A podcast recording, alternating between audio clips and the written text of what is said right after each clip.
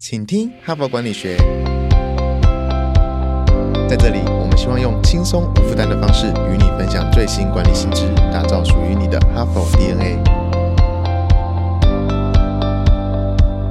我是节目主持人杨玛丽 Mary。各位听众，大家好，欢迎来到请听哈佛管理学。我们这一周的主题呢，谈如何扭转办公室负能量，激励员工哦。办公室有很多负能量哦，有一些人总是爱抱怨，有一些人呢是躺平哦，还在上班，像在退休；有一些人呢是问题员工，屡劝不改哈，就是绩效也都不好啊。然后怎么请他改，他就改不了哈。所以面对这些员工，到底应该怎么办呢？所以这是前几天谈到的状况。那今天。那我们来分享一个新的文章哈，叫做“让新兴人类投入工作”哈。我这样讲不是说新人类是问题啊，而是说因为有世代的差异哈，因为很多的主管呢不是属于新兴人类哈，年纪比较大一点，所以因为世代的差异，使得呢新人类的管理呢常常都是现在目前的很多主管的一个难题哦。他们呢是成长在不同的时代啊，所以呢文化习性啊、价值观啊、理。面呢都有很大的差异，所以呢，使得主管跟部署之间呢存在世代差异，造成一些管理的问题哈。所以呢，呃，很多主管就会觉得这员工啊是以前我们常说草莓族啊或躺平族啊哈，所以就会把他们视为负能量。但事实上，你应该用不同的角度来看待新兴人类这一批新的员工，因为总是新兴人类一直出来嘛哈，年轻人一直出来，那主管呢一定要学会怎么跟他们相处。所以呢，我也预告一下明。天的人物面对面呢，我们会采访一本书的作者哈。这一本书呢很有趣哦，它的书名叫《别让猫哦猫啃狗骨头》哈。这个呢事实上就是世代的差异，就是他把新兴人类哈年轻世代哈，就是所谓的年轻世代啊，零零后出生的或九零后出生的价值观已经很不一样，他们比较个人哦，比较自我。就很像猫，但是上一辈的主管呢，就很像一零一忠狗哈，很有忠诚度，对组织很有忠诚度，任劳任怨，很爱家，很顾家。那当猫要在狗底下呢，呃，生存呢，其实对猫也是蛮辛苦，对狗也是蛮辛苦的哈。所以呢，狗到底要如何来管猫呢？哈，或者是领导，不要讲管了哈，因为现在也不流行管哈，是领导哈。如果来领导猫世代哈，这是啊，气管名师李和全李老师啊，这几年呢。写了这一本书之后呢，让他在很多的企业呢也很红啊，很多人都邀请他去分享，到底狗跟猫怎么共处哈，可以一起在一个办公室内，到底狗的这个世代的主管呢，呃，怎么管理猫世代的年轻员工呢？这就是一个很大的学问哈。所以我们今天呢，也来分享一下《哈佛商业评论》的一篇文章，就是让新兴人类投入工作哈，因为这个世代差异啊，不是只有台湾有的。国外一样有啊，美国一样有啊，欧洲一样有啊，所以这是一个普世的问题哈。所以我今天呢，来分享一下《哈佛商业评论》上呢曾经有过一篇文章，是这个资诚会计师事务所，世界四大嘛哈，资诚 PwC 的美国董事长叫 Bob 哈，Bob 莫里兹，他自己呢亲身分享他对这个年轻世代啊的想法跟看法。以及如何激励他们投入工作的亲身经历跟做法，我觉得还蛮有参考价值的哈。所以今天呢，我们就来听一听啊，这位美国的资诚会计师事务所的董事长怎么激励新兴人类。哈帕听友专属优惠，限时放送中。每一集听完都觉得意犹未尽，想要尽情阅读更多管理大师的精华观点吗？为了感谢听友一直以来对节目的支持。特别线上听友专属优惠折扣码，现在只要点击说明栏连接订阅 HBR，输入折扣码 HBR 一百，现折一百元。不止这样，周年庆年度最优惠方案，现在订阅一年加送三期，再加赠一本《哈佛商业评论》推荐必读 AI 趋势，邀请你加入 HBR 读者行列，站在大师肩膀，洞见从经典到未来，再创职涯高峰。那么我今天呢要分享的这篇文章呢，叫做《让新兴人类投入工作》哈，是由资诚美国的会计师事务所的董事长巴伯莫里兹呢亲自撰写的。他主要是分享资产，然后怎么样管理新兴时代，他个人的一些心得跟想法哈。那他说啊，他现在应该是六十岁左右啊，写这篇文章的时候，他说，因为他是三十啊年前左右，那个时候二十几岁就加入资诚嘛哈。他说，如果是我们不是有电影吗？回到未来嘛，就是哎，如果那个时候的他哦。时空穿越来到现在的资诚呢，他一定会很不习惯哈，一定会大吃一惊。怎么现在的员工是这样的哈？比如说，他就说他大半的时间在资诚里头都是很认真在工作啊，那先做好自己啊，然后牺牲很多个人的假期啊，很多个人的时间啊，就为了说把品质做好，把工作量做好啊，把这个工作做好，然后之后呢就会有晋升啊，或者是会有红利啊，他自然就会跟着来。可是他发现。现现在的年轻世代，如果他以那个时候的价值观来到现在这个时代呢，就会发现说，哇，现在年轻人啊，因为对工作之外呢，对生活品质的要求是很高的，而且非常的自我，而且呢，也希望要求很多的弹性啊，所以他们要从工作上希望得到跟过去的时代是有很大的不同。他就说，一直以来啊，就 PWC 资诚呢，他每一年呢都会从各大专院校招募很多很多的新血哈啊，所以呢，他们的员工其实都蛮年轻的哈，三分之二的员工是二十几岁到三十几岁哈这一群人。那比如说他这边就提说，哎，一度呢每年呢我们就招八千名哈大学或者是硕士的毕业生，大量的禁用，所以平均年龄都很年轻嘛。那一直以来呢都有一个假设哈，就大家都知道在这里要。怎么混呢？哈，要怎么做呢才可以出头？就是说啊，一进来呢就是几千个人嘛，但是呢中间呢很多人升不上去，他就会转行啊，去别的公司啊，或去别的行业嘛。那最后呢，可能就剩下。极少数的人哈，可能在十几二十年后有机会升为合伙人，所以呢，他们那个时候呢，最大的 reward 哈，就是说啊，早期啊啊进入资层啊，最大的 reward 就是我认真工作、认真拼呢，有一天呢，我就可以升到合伙人，就可以得到蛮不错的工作的报酬跟社会的地位。但是呢，他发现说，目前的新兴人类这个年轻世代啊，已经不把哈有一天哈成为资产的合伙人这个头衔哈或这个地位或这个报酬，已经不再是。最终的吸引力哈，已经不再能够激发而现在年轻人的高度投入，就是光靠这个是不行的啊！光靠说有一天你可以成为合伙人，所以我现在开始努力奋斗二十年哈，这样的这个不计代价努力奋斗二十年啊，这样的认定呢已经被推翻了，或者已经很多年轻人就不买单了哈。那为什么这个资诚的董事长有这样的发现呢？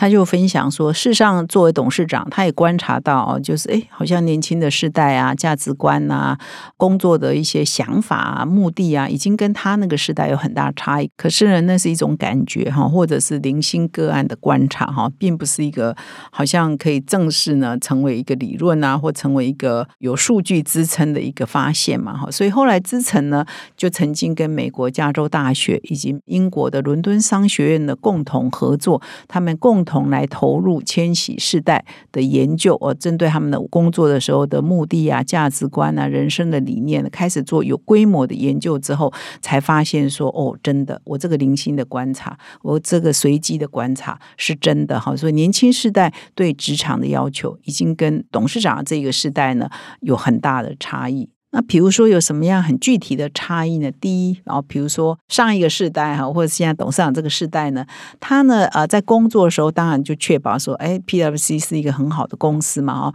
但是他不太会去了解啊，或是想要打破砂锅问到底，说到底我们这个公司啊存在的目的是什么？啊，就是 purpose 啊，这个是我在之前的 podcast 常常在介绍这个概念哈，就是我们现在非常的重视企业必须要落实永续、落实 ESG 啊，环境啊、社会跟治理这三个构面，其中呢有一个环节就是公司呢啊一定要了解它存在的目的 purpose 是什么，因为这对年轻时代是很重要。就我们公司存在目的是什么？所以我为什么要在你的公司服务？有没有符合我个人的呃生命的目？目的呢？哈，这个要 match 哈，所以他们现在很在乎的是公司的目的是什么，以及我在这个公司工作对我的个人的使命啊，个人的人生的目的是不是 match 的？这很重要。那么在以前的时代，这个可能就不重要。这是个不错的公司啊，社会声望很好，那时候我们不会问那么多。可是现在年轻时代很在乎的是这个。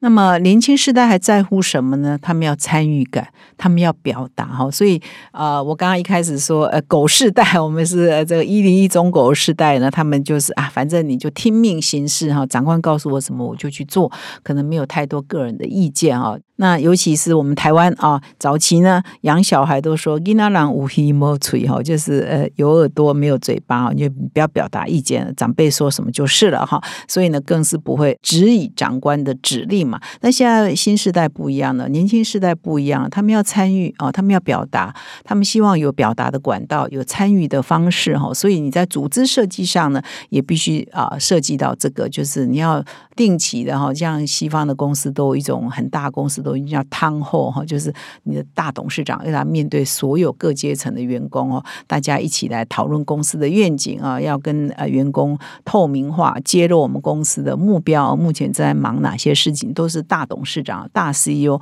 要直接来面对最基层的员工，然后租一个很大的场地，让大家都可以来听，大家都可以问问题哈。现在很重视这样很比较透明式的沟通。还有呢，就是说，呃，上一个世代呢，工作呢，就是长官叫你去哪里哈，去哪里任职哈，去哪个部门任职呢？大家不太会啊表达什么意见哈。那现在这个年轻时代呢，很重视的就是，哎，我要沟通嘛，所以呢，我要更多的弹性啊，我不一定要走以前的人走的啊这一条路径，你就按照别人的路径这样走。或许呢，他就要求呢有一个适度的，我现在要换慢一点啦，因为我可能有家庭啊，有小孩，或者我现在呢。要有弹性一点啊！我每天啊，每个礼拜呢只工作几天，或每天只工作几小时。他们更要求一些工作弹性，希望公司是可以配合的。那么在以前的世代呢，大概你没有办法配合公司，你就只好走路嘛。那现在这个世代呢，就很强调说，哎，我们要弹性一点，那让年轻人呢可以有不一样的直癌的路径哈，直癌的路径跟过去的时代有一些差异。然后我们又可以留住好的员工，又可以让这个年轻世代有更多的选择，这可能也变成趋势，要不然你就找不到员工啊。因为你如果很执着于你原来那个直癌的路径，可能没有一个员工年轻时代是留得下来的，是不愿意在这里工作，那你对员工对企业来讲也是一个损失嘛。所以呢，这里呢，这位董事长呢举了一个例子啊，哈，比如说他们咨询顾问业务这个单位呢有一个总监啊，那以前呢像这样的角色呢就要一天到晚出差嘛啊，如果你没有办法配合说一天到晚出差，因为他是一个跨国公司，你如果没有办法一天到晚出差的话，你大概就只有离职这一条路嘛。那你如果可以配合这个职位的需求，你当然未来就前途无量嘛，哈，就是你可以一直晋升上去，如果你能力又够的话，但是你没有办法配合这个职务的需求。你大概只有离职嘛？但现在不一样哦，因为这个 PwC 啊，资诚做一系列研究，他们其实也改变了一些管理的方式，就是说，好，那你现在不能配合，那我们就提供另外一个选择给你哦，不是就离开哦，就是另外一个选择，其他的职务啊，让你呢就不用一天到晚出差哈，或者是说让你可以选择性的啊，只出差一部分，那其他的缺口呢，让其他的同事啊来补足哈，甚至呢，他有一群员工呢。可能都在啊，等于半离职状态或特约状态哦。这群人呢，就公司就先谈好，就是我们这家公司呢，可能因为他做的业务的范围啊，是最忙的时间呢，就会在每年的一月到三月这段时间是最忙的哈。所以这一群呢，已经呃任职过员工，现在可能变变成我们的特约啊，变成我们的外包。他就是跟他们先谈好，就是每年的一到三月，你们就来帮公司这个忙。那其他时间你可以去追求你个人的兴。趣啊，或者是其他的工作啊，就是做他们想做的。但这一段时间呢，可以为我资诚所用哈，所以呢，就各取所需。所以董事长就提到说，面对新兴人类，你的直癌的路径的 roadmap 呢是要改变的哈，不是我这一世代的 roadmap 哈，一路到顶，要不然就只好转行转公司，这已经不 work 了。现在可能要很多的弹性，很多的应变，很灵活，你才有办法跟新兴人类一起共事。还有呢，奖赏的方式呢也有很大的改变。过去的奖赏呢，绝大多数就是升迁跟加薪嘛，哈，就主要的激励人的方法就是这两个嘛，给你社会地位升迁，给你实质 reward 加薪。但是年轻世代呢，哎，光是这个，当然他也是要加薪的，他也是要升迁。但是呢，除了这个还是不够，他们会重视非金钱哦、非职务的一些奖赏，比如说他们要提供一些非财务的奖励，比如说。你工作满几年啊，我就给你几天假啊，或者是一些一个 package，你可以去哪些地方啊度假啊几天啊，那公司呢是付你薪水的，或者是你工作再满几年之后呢，我再给你几个星期的这个有薪水的充电假哈，让员工呢年轻世代可以去旅行啊，或者去当志工啊，或者是追求他自己的兴趣啊、哈比啊哈，就给他们一些非财务的奖励，这也是年轻世代呢比较重视的。呃，就是他们希望生活有弹性一点，他们希望生活有目的一点哈，生活精彩一点啊，这个都是年轻时代跟以前的时代很大的差异。所以，资诚的董事长啊，经过了一系列的研究哈，跟大学的教授研究呢，就比较量化跟直化呢，了解说新兴人类是一个怎样的族群啊？他们在工作跟生活上、跟价值观上有一些怎样的新的面貌，是跟二三十年前这个时代呢是很不一样的哈。所以呢，他也大幅的改变啊，整个资诚的一些人力管理的制度哈，职癌管理的路径啊，以及一些福利措施哈，更符。符合一些年轻时代的需求，所以我们这一周呢，谈如何转化办公室的负能量啊，如何激发员工哦。所以我们不要把新兴人类当做负能量，应该是把他们当做说，他们就是一个不同世代长大人，可能都是你我的小孩哈。所以呢，我们是这样养大他们的，就不能期望说他们在上班就跟我们一样嘛哈。所以价值观是不一样的，工作方式是不一样的，我们必须要适应，必须要调试哈，找到跟他们相处的方法，找到激励他们的方法才有办法让企业更永续哈，面对新的时代的挑战。以上呢，感谢你的收听。明天呢，我们会邀请这个《别让猫啃狗骨头》这本书的作者李和全李老师呢，来跟各位听众做分享。他个人的实际的观察是什么？为什么他会出这一本书？用这么有趣的这个动物哈来形容不同的世代哈，让不同的世代可以融合。那希望各位明天可以再回到我们的节目。感谢你的收听，最后还是提醒各位听众哦，可以到说明栏点击我们的赞助连结，提供我们小额的赞助，让我们的节目可以做得更好。感谢你的收听，我们明天再相会。现在就注册 HBR 数位版会员，每月三篇文章免费阅读，与世界一流管理接轨，阅读更多管理大师的精彩观点。现在就开始。